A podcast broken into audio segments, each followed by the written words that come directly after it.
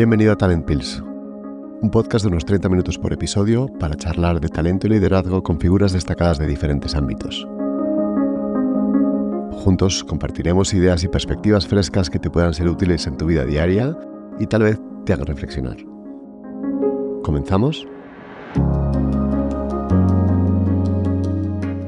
En el episodio de hoy tenemos el honor de recibir a un invitado muy especial para mí, Claudio Fernández Arauz, amigo, antiguo socio de Zender, reconocido autor de varios bestsellers, conferenciante internacional y, en mi opinión, uno de los mayores expertos en talento y liderazgo en el mundo. Y no lo digo solo yo, ¿eh? Claudio ha sido clasificado por Business Week como uno de los 10 consultores de talento más influyentes y por Thinkers 50 como uno de los pensadores de talento más importantes del mundo. También ha sido galardonado como uno de los ejecutivos más importantes de la década de los 2000 en Argentina. Yo tuve la suerte de ser su socio por unos años. Claudio estuvo más de 30 años en Egon Zender, donde fundó y lideró globalmente la práctica de Leadership Advisory. Actualmente es profesor y Executive Fellow en Harvard Business School. A través de sus libros y su trabajo, Claudio ha demostrado empíricamente que el talento es el principal impulsor del éxito empresarial y que las organizaciones que se centran en la adquisición y el desarrollo del talento son las que prosperan en el mundo actual y por tanto la capacidad para seleccionar y desarrollar a las personas adecuadas es uno de los factores más importantes en un líder para el desarrollo de la organización en su conjunto. Hoy hablaremos de la verdadera esencia de este podcast, de talento y de liderazgo, de la importancia y el impacto real que esto tiene en las organizaciones y cómo podemos cada uno de nosotros mejorar para atraer, evaluar y retener a las mejores personas posibles en nuestra organización. Claudio, millones de gracias por estar con nosotros en Talent Pills. De verdad que para mí es un lujazo estar contigo. Ya sabes, por, por el cariño que te tengo, por lo que te admiro por favor, bueno, bueno, bueno, bueno, lo que acabas de decir te hace perder toda credibilidad. Pero para mí es un placer, un privilegio, este, que lo que te aprecio, lo que te admiro como profesional, como amigo, y, lo que aprecio y admiro a España, la madre patria, de donde vino mi abuelo. Así que donde también eh, vivimos tres años felicísimos. Este, así que es un, placer y un privilegio. Muchas gracias. No, no, un gusto. Lo que he dicho en la introducción, claro, para mí tú eres el referente eh, o de los top 5 referentes en el mundo del talento a nivel global. Lo digo con, con, toda la admiración que sabes que te tengo, sin ningún peloteo. Y me gustaría que nos contaras, desde tu perspectiva, por qué el talento hoy sigue siendo un diferencial, aparte del obvio, un diferencial clave en la competitividad corporativa actual. Bueno, este, eh, muchas gracias por, por el comentario. Dejo a tu criterio dónde me colocas en el ranking. Este, yo soy, este, bueno, no importa. Eh, eh, mira, eh, para mí el tema del talento eh, ha sido el descubrimiento y la pasión de mi vida, te diría, durante los últimos 40 años, ¿no? luego de, del MBA en Stanford, de trabajar con McKinsey en Europa, incluidos mm. los tres años que, que, tuvimos el placer de vivir en España, yo la verdad que en esa época era eh, una persona profundamente analítica, cuantitativa, me encantaba el trabajo de estrategia, había enseñado estadística en la universidad y demás, y cuando me plantearon la alternativa de incorporarme a Egon Sender, eh, me pareció absurdo, me pareció ridículo. Eh, me armaron un round trip en el cual en el transcurso de cinco días estuve en Londres, París, Bruselas, Copenhague y Zúrich, me entrevistaron 33 eh, socios de la firma, incluido todo el comité ejecutivo, incluido Egon, el fundador, e incluidos 11 ex McKinsey, que estaban tratando de mostrarme que el mundo no era plano y terminaba en el de McKinsey. Em, en ese momento, eh, la verdad que decidí entrar a, la firma porque me impresionó la calidad humana de la gente y eh, yo a todo el mundo le hacía dos preguntas. Le decía, bueno, cuéntame un poco sobre tu familia, y bueno, y veía que se acordaban de su familia, que la querían, que eran tipos felices, que no tenían una sola dimensión, por lo menos tenían dos, la profesionalidad familiar. Pero eh, la otra cosa que les preguntaba es, cuéntame durante estos años, en general gente que había estado 10, 20 años en la firma, cuántas veces pensaste en irte y por qué. Y me llamó la atención que genuinamente prácticamente nadie nunca había pensado en eso. Entré por ese motivo pero ya en ese momento me encantó lo que le escuché decir a Egon sobre el impacto de hacer la mejor asignación del talento, el impacto económico, el impacto social que eso tenía. Luego, una vez que empecé a, trabajar en Egon Sender, este, yo como tuve dos vías paralelas, eh, una era el trabajo con los clientes, pero otro siempre me encantó el research, siempre tuve una componente académica. Y encontré dos cosas que creo que responden a tu pregunta y este, eh, respecto de por qué es tan importante el talento y la gestión del talento en general. Y después podemos actualizarlo, pero lo fundamental realmente no ha cambiado. Y el, motivo por qué es tan eh, importante este tema y que ha sido la pasión de mi vida y que ha sido lo que me ha hecho ganar fortunas, porque encontré algo eh, sin buscarlo que me parece que en general la mayor parte de la gente todavía hoy no ve. Primero, que la diferencia entre un eh, average performer, una persona promedio, y una persona sobresaliente en un trabajo, es enorme y además crece exponencialmente con la complejidad del trabajo. Y hoy en día los trabajos son cada vez más complejos. Ese es el primer punto. El segundo punto es que sorprendentemente, siendo esto tan importante, la gente no estudia cómo evaluar gente. O sea, aunque tú hagas un MBA, eh, estudiadas durante dos años finanzas, contabilidad, marketing, estrategia, pero no estudias cómo elegir a la gente. Cuando seas un manager van a ser ellos los que toman las decisiones financieras, de marketing, de estrategia. Eh, es absurdo decir, por ejemplo, ¿quién delegaría la decisión sobre una enorme inversión financiera en alguien que no ha estudiado finanzas y nunca ha hecho inversiones, nadie lo haría. Y sin embargo, en un board, en un directorio, en un consejo, personas que nunca han estudiado cómo evaluar candidatos son los que deciden sobre el próximo CEO. Es absurdo. Entonces, para mí, esto fue lo que siempre me llevó a tener esta pasión por el tema, porque digo, si uno puede ayudar a que se optimicen la asignación del talento y en particular de los líderes, porque un líder, por definición, el impacto que tiene es mucho mayor por dos motivos. Primero, porque controla mucho más recursos. Y segundo, porque el trabajo es muy complejo y, como decía antes, la diferencia entre un líder mediocre o un líder promedio y uno sobresaliente es enorme. Si uno puede eh, ayudar a esa optimización, el impacto social es extraordinario. Entonces, por eso esta ha sido la pasión de vida y por eso sigo predicando a diestra y siniestra. Por ejemplo, un tercio de mi tiempo lo dedico a enseñar, a publicar y lo hago todo pro bono. ¿Por qué? Porque creo que el mundo sería mucho mejor si pudiéramos elegir eh, y desarrollar mejor el talento a todos los niveles, ni que hablar a nivel de los líderes. Y esto se aplica dentro de las corporaciones, que era tu pregunta, Luis, pero se aplica también a nivel social.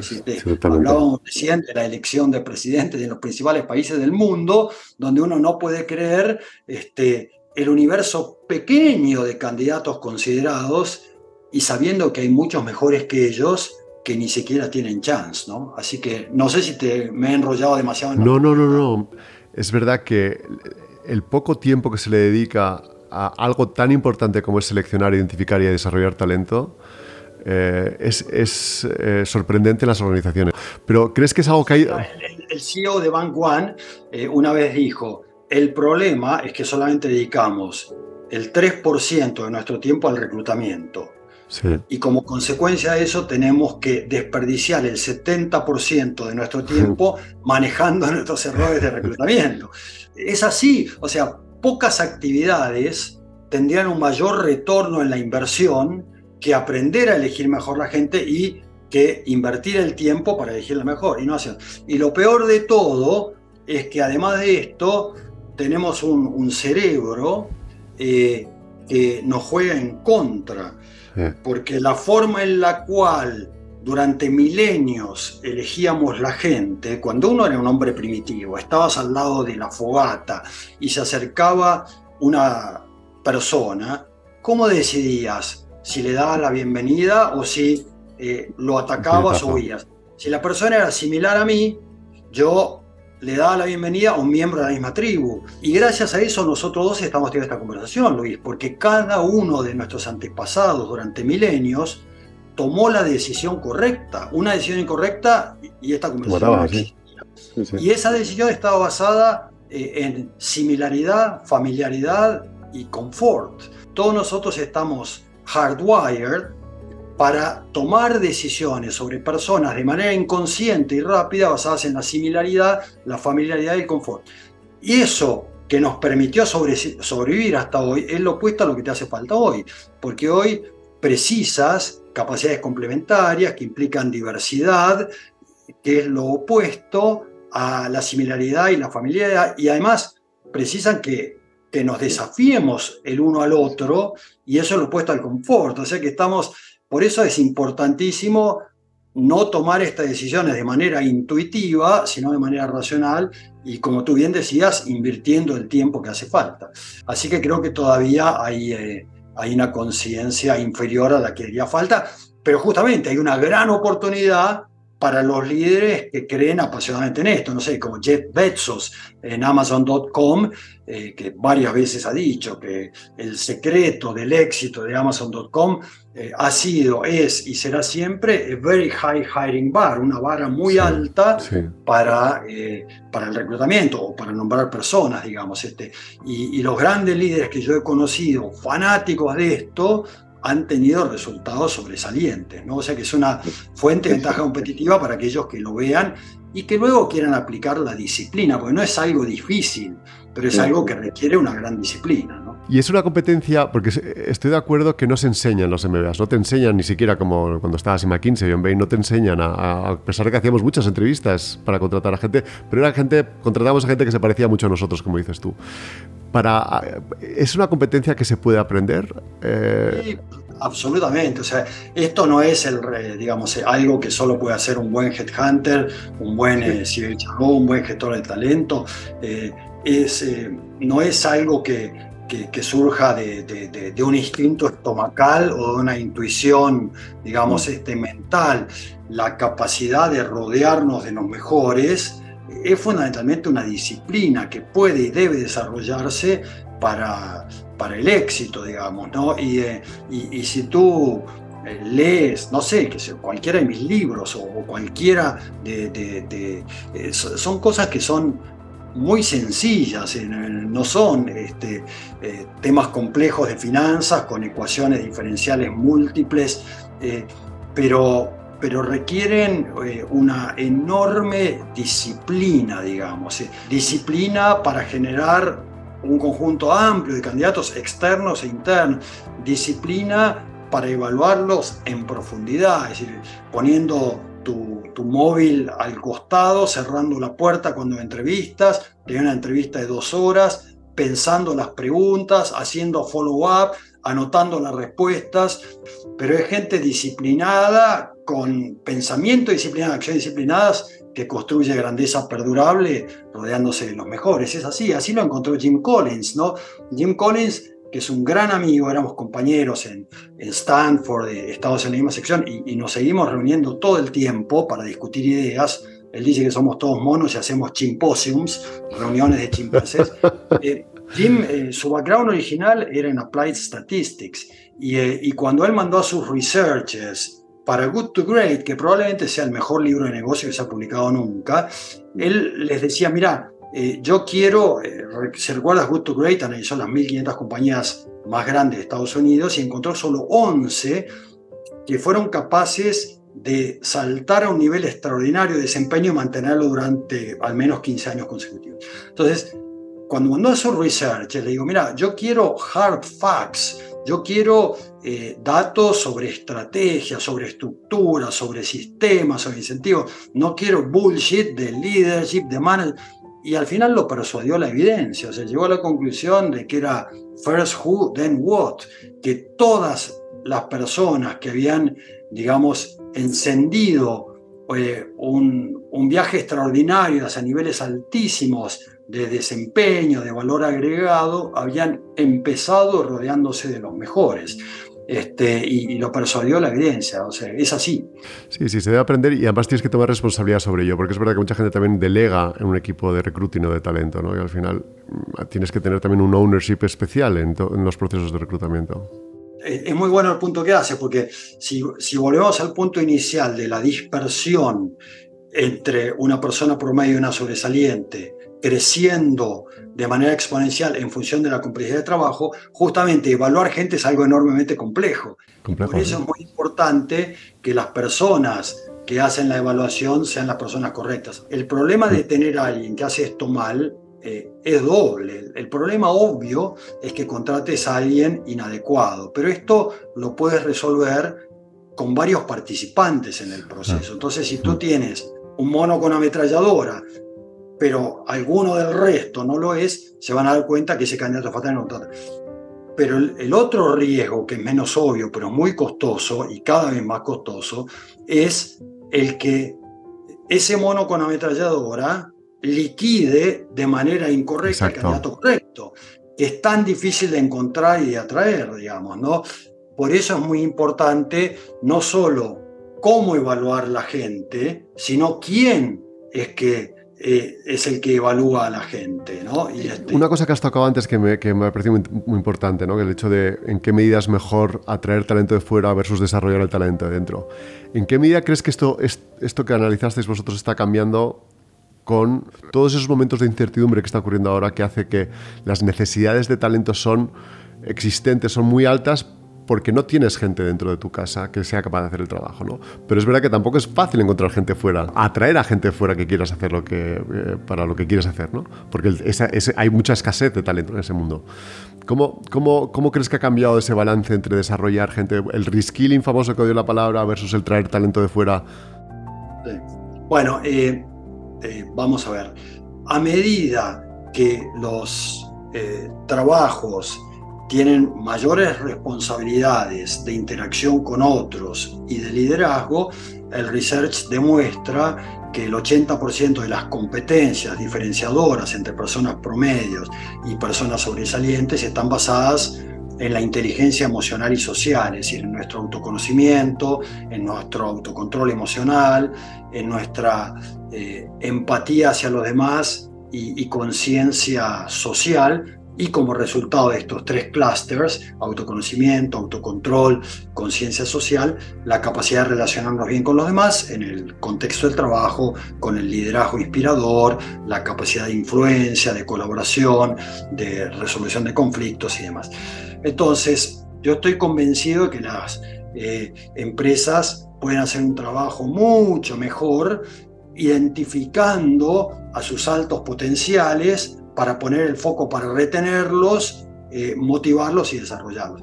Y luego cuando tú dices, en este mundo en que vivimos, eh, eh, que sí, que es un mundo, yo siempre digo de Latinoamérica, de Argentina, Latinoamérica en general, es una parte del mundo donde hasta el pasado es imprevisible. Pero bueno, todo el mundo se ha vuelto así, hemos sido capaces de exportar esta imprevisibilidad. Y justamente como ese mundo es tan imprevisible, una de las características más importantes en cualquier persona es el potencial. Porque, digamos, si bien en el pasado, en la prehistoria, la primera era para elegir la gente, uno miraba fortaleza física, porque el trabajo era mm. físico.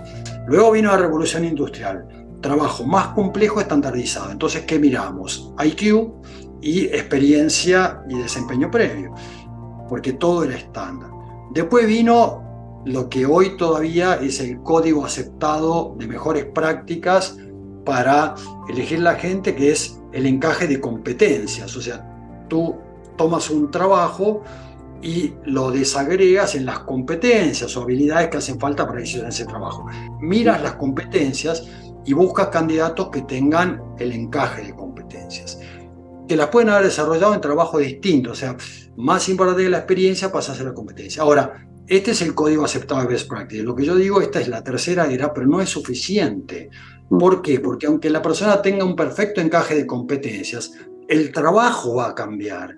Y si la persona no tiene el potencial para seguir aprendiendo, desarrollándose, reinventándose, su desempeño no va a continuar siendo alto. Por eso hay que poner un foco muy grande hoy en día en el potencial de la persona. Al reclutarlo, al detectarlo internamente y también para desarrollar esas personas de manera más rápida y, más efectiva. ¿no? Claro, el, tema, Luis, es que hoy en día eso es mucho más importante que antes, yo creo que por lo menos por tres motivos. Primero, por lo que digo, o sea, vivimos en un mundo tan imprevisible que no tienes ni idea de lo que va a suceder mañana. Entonces, eh, tú idealmente quieres personas que puedan hacer bien el trabajo hoy, pero también lo van a poder hacer el día de mañana. Entonces, por eso es muy importante. Ese es un perfil eh, mucho más valioso en el mundo, eh, digamos, crecientemente volátil, incierto, complejo y ambiguo en que vivimos.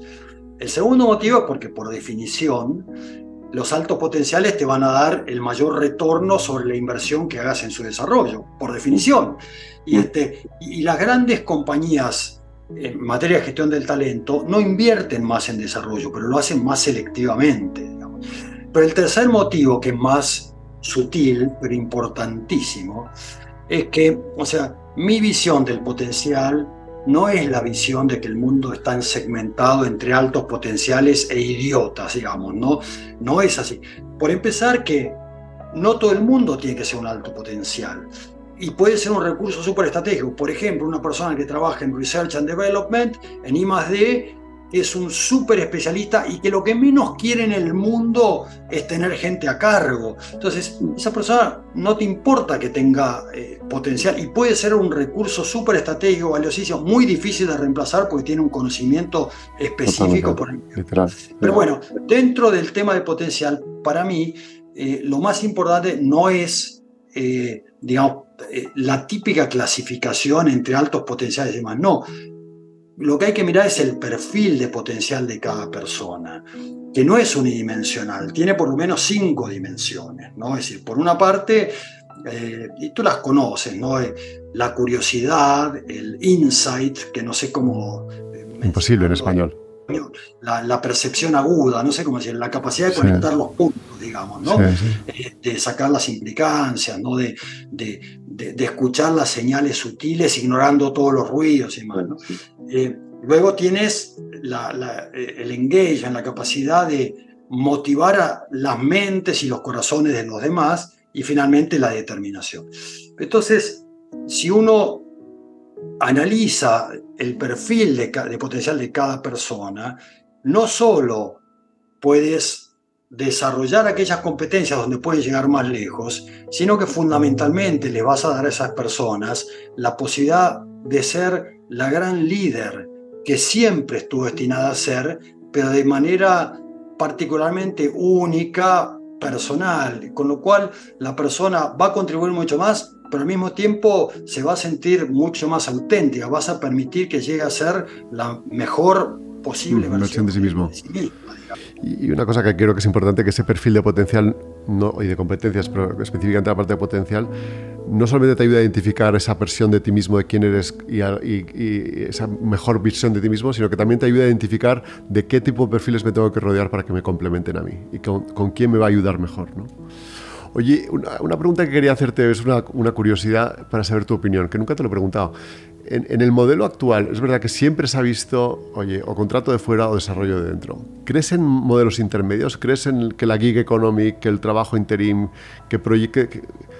Totalmente, mira, eh, eh, para traer talento y para trabajar un proyecto muy concreto. Es decir, no soy capaz de traerme la persona especialista. Sí, sí, sí. sí. Mira, cuando, eh, cuando yo publiqué mi, último libro, It's Not the How or the What But the Who, que ganó el Action Gold Award como el mejor libro de HR del mundo, eh, hubo otro libro eh, que ganó simultáneamente también publicado por Harvard Business Review, que ganó el Action Gold Award en Careers.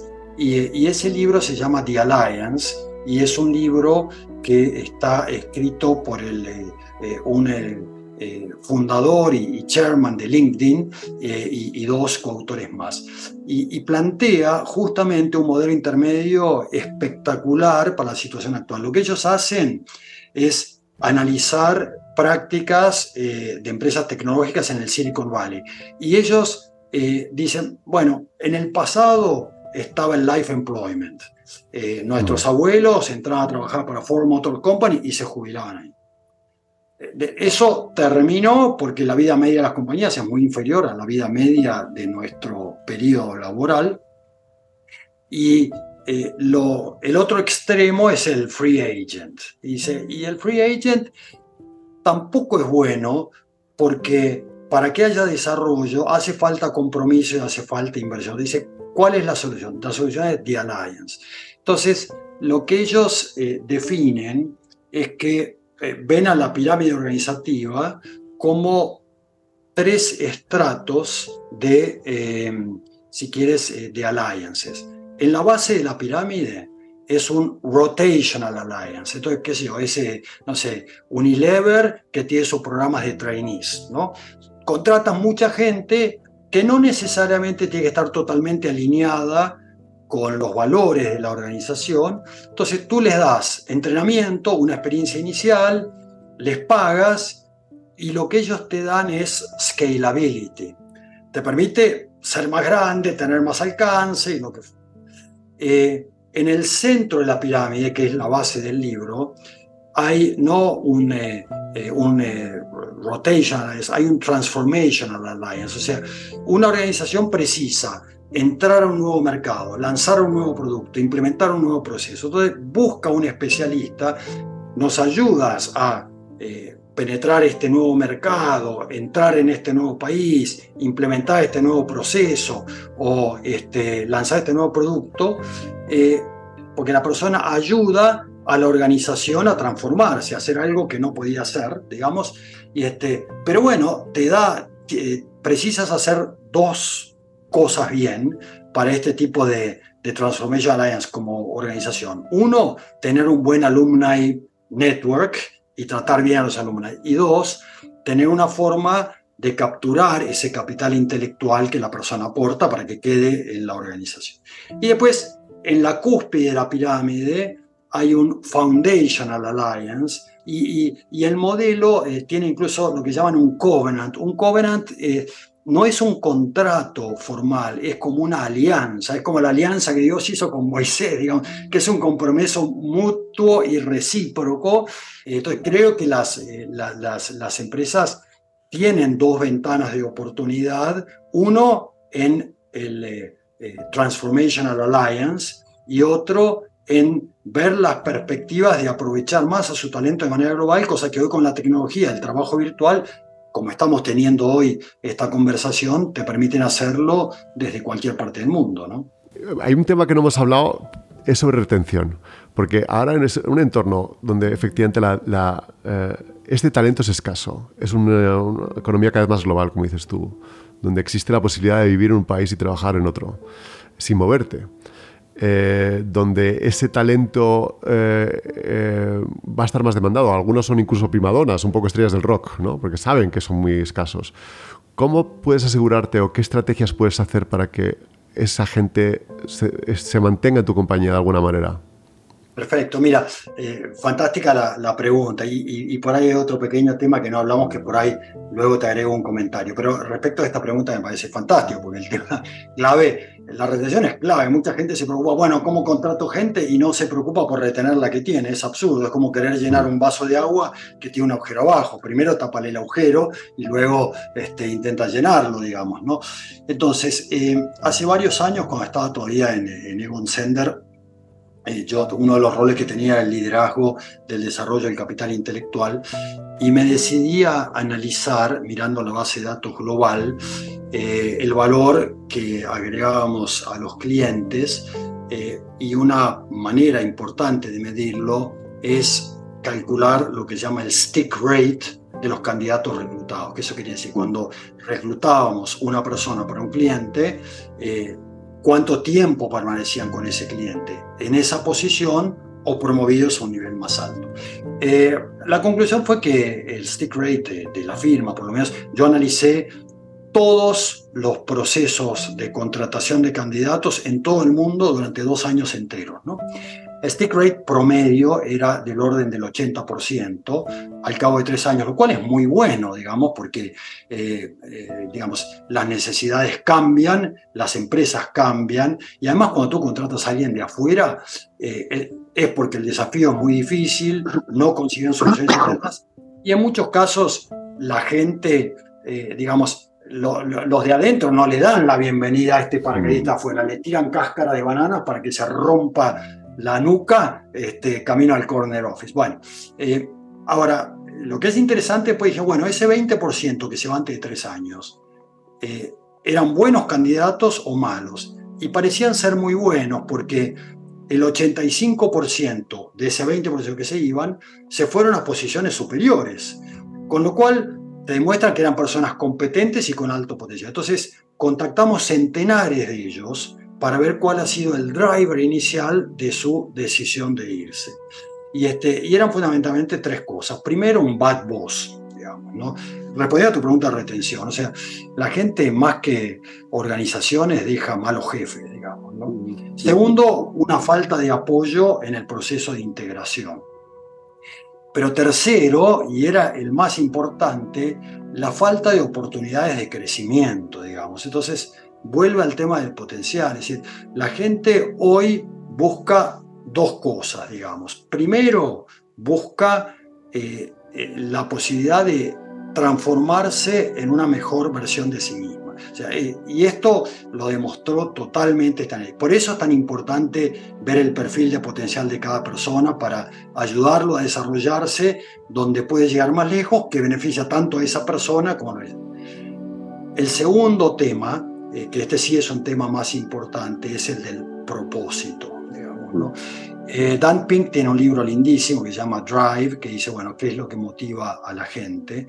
Y creo que el tema del propósito eh, se ha eh, aumentado aún más con la pandemia, es decir, confrontados con la propia muerte, creo que mucha gente empezó a pensar que, digamos, the problem with the rat race is that even if you win, you're still a rat, ¿no? Este, y entonces creo que hay una búsqueda muy importante. Entonces, para eso tienes que ser muy transparente. Y, esto lo ato con un punto que no mencionamos, que estaba vinculado al tema del potencial. O sea, eh, yo te mencioné estas cuatro características, curiosidad, insight, engagement y determinación. Pero bueno, aún un psicópata tiene estas cuatro una gran curiosidad e insight para planificar el crimen perfecto, una gran capacidad de engagement para llevar a la víctima al sitio y una gran determinación para pegarle 27 puñaladas por la espalda. O sea, lo que hay que buscar además de esas cuatro condiciones es una quinta, que es la motivación correcta, lo que Jim Collins encontró como de definitive characteristics of the level 5 leaders, que es esta combinación paradójica de un absoluto compromiso junto con una profunda humildad personal. Mm. Si gente que quiere subir la montaña más alta, pero no por motivos de ego, no por motivos egoístas, sino porque lleva en la sangre, en el ADN, esa motivación por construir algo más grande que ella eh, a perpetuidad, digamos. Esta gente, como bien dice Jim, usa la ventana y el espejo de manera muy distinta. Es decir, la ventana para mirar a los demás, para atribuirles crédito cuando las cosas van bien, y el espejo para echarse la culpa a sí misma cuando las cosas van mal. Entonces, esta es una condición este, muy importante. Así que creo que eh, las firmas que no hacen un gran aporte social, no tienen un buen propósito, eh, le va a costar mucho más atraer y retener gente. Y luego lo que tienes que hacer es ver esas tres condiciones de autonomía, posibilidad de desarrollo personal este, y bueno, y el propósito, como mm. decía.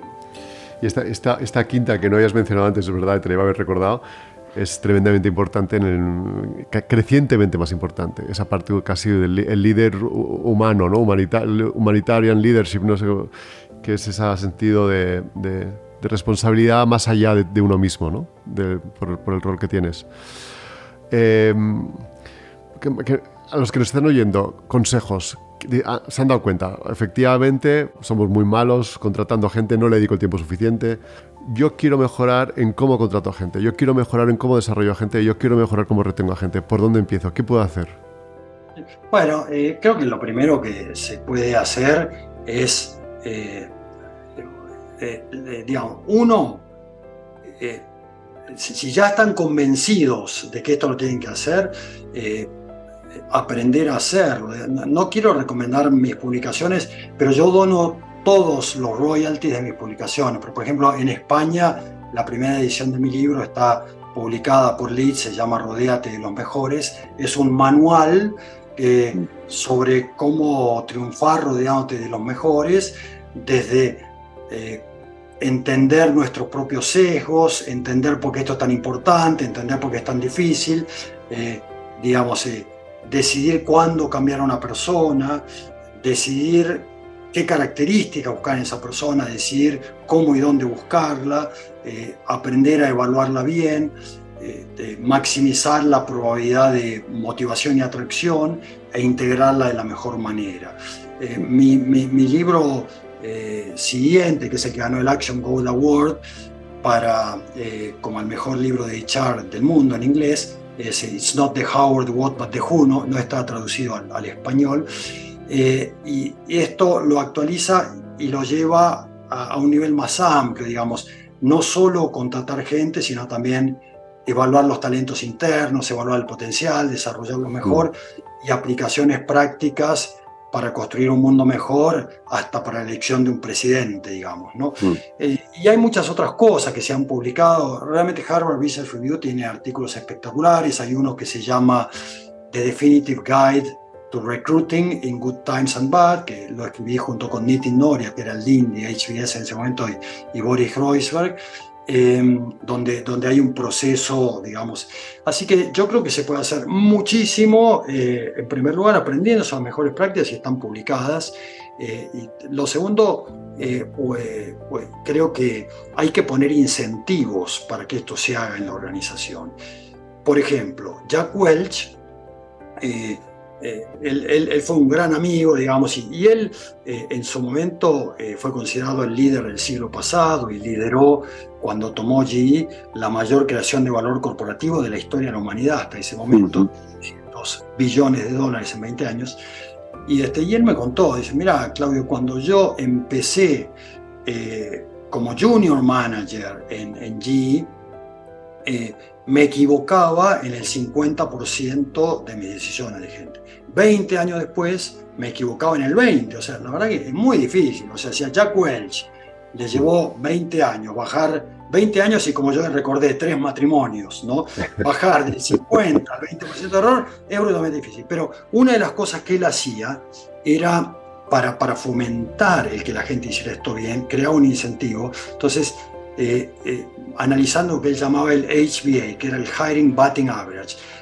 Cada vez que alguien eh, un grupo de personas decidía sobre eh, un appointment, un nombramiento de una persona, a cada uno le preguntaba, ¿estás a favor o en contra? Y no podía decir depende, digamos, ¿no?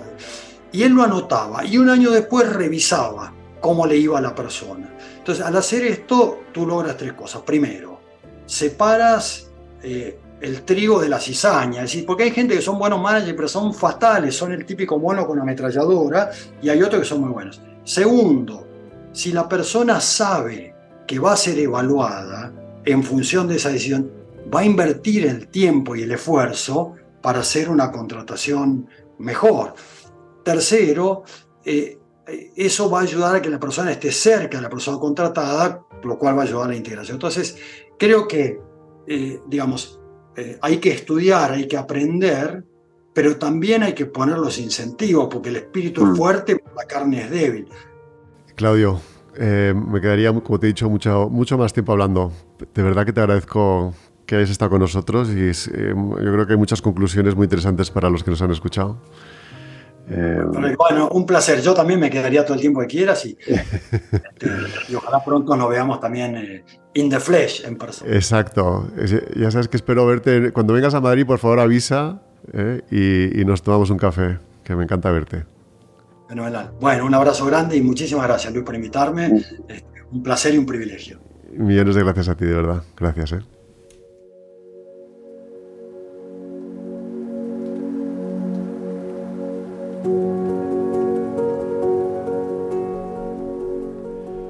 Aunque ya nos hemos pasado por mucho los 30 minutos aproximados que intento mantener, no quiero irme sin antes dejaros alguna reflexión de lo que hemos contado hoy. Y es que Claudio, con su enfoque tremendamente analítico y empírico, nos ha revelado cómo el talento es la piedra angular del éxito empresarial. Nos ha recordado algo fundamental. La diferencia entre un trabajador promedio y uno sobresaliente es abismal, especialmente en roles complejos. A pesar de esta realidad, sorprende cuán poco énfasis se pone en aprender a seleccionar y desarrollar a las personas adecuadamente. Imaginad cuánto más próspero sería nuestro mundo si mejoráramos en elegir y desarrollar talento, especialmente relevante en los niveles de liderazgo. Una de las lecciones que nos ha dejado es lo que hace Amazon. Establecer un alto estándar en la selección de talento es una fuente innegable de ventaja competitiva, pero igual de importante es quién y cómo se evalúa ese talento. Una mala evaluación puede desencadenar una dinámica tremendamente negativa y de destrucción de valor desperdiciando además el valor posible de algunas personas con mucho potencial. En este mundo que nos ha tocado vivir, cada vez más incierto, el potencial de una persona se convierte en su activo más valioso. No se trata solo de habilidades o experiencias, sino de características como su curiosidad, externa o interna, su insight o la capacidad para tomar decisiones y conectar puntos, su engagement o la capacidad para movilizar personas, su determinación y sin olvidar su motivación humanista, ética, que va más allá de su persona. Ahora la pregunta es, ¿cómo podemos mejorar en estos aspectos? La respuesta que nos ha dado Claudio es doble. Primero, a través de la educación y el aprendizaje. Existen técnicas y conocimientos que nos pueden hacer mejorar la selección y el desarrollo de talento. Os dejaré ejemplos de libros de por dónde empezar en la descripción del episodio. Y segundo, estableciendo los incentivos adecuados en nuestras organizaciones, que alineen el crecimiento personal con los objetivos empresariales. Espero que este episodio os haya ayudado a comprender mejor por qué escoger, formar y retener personas puede ser una de las palancas más importantes que debe tener cualquier directivo en cualquier organización. Si te gusta Talent Pills, no olvides de suscribirte y compartirlo con tus amigos y colegas. Soy Luis Carvajal y nos vemos en el próximo episodio.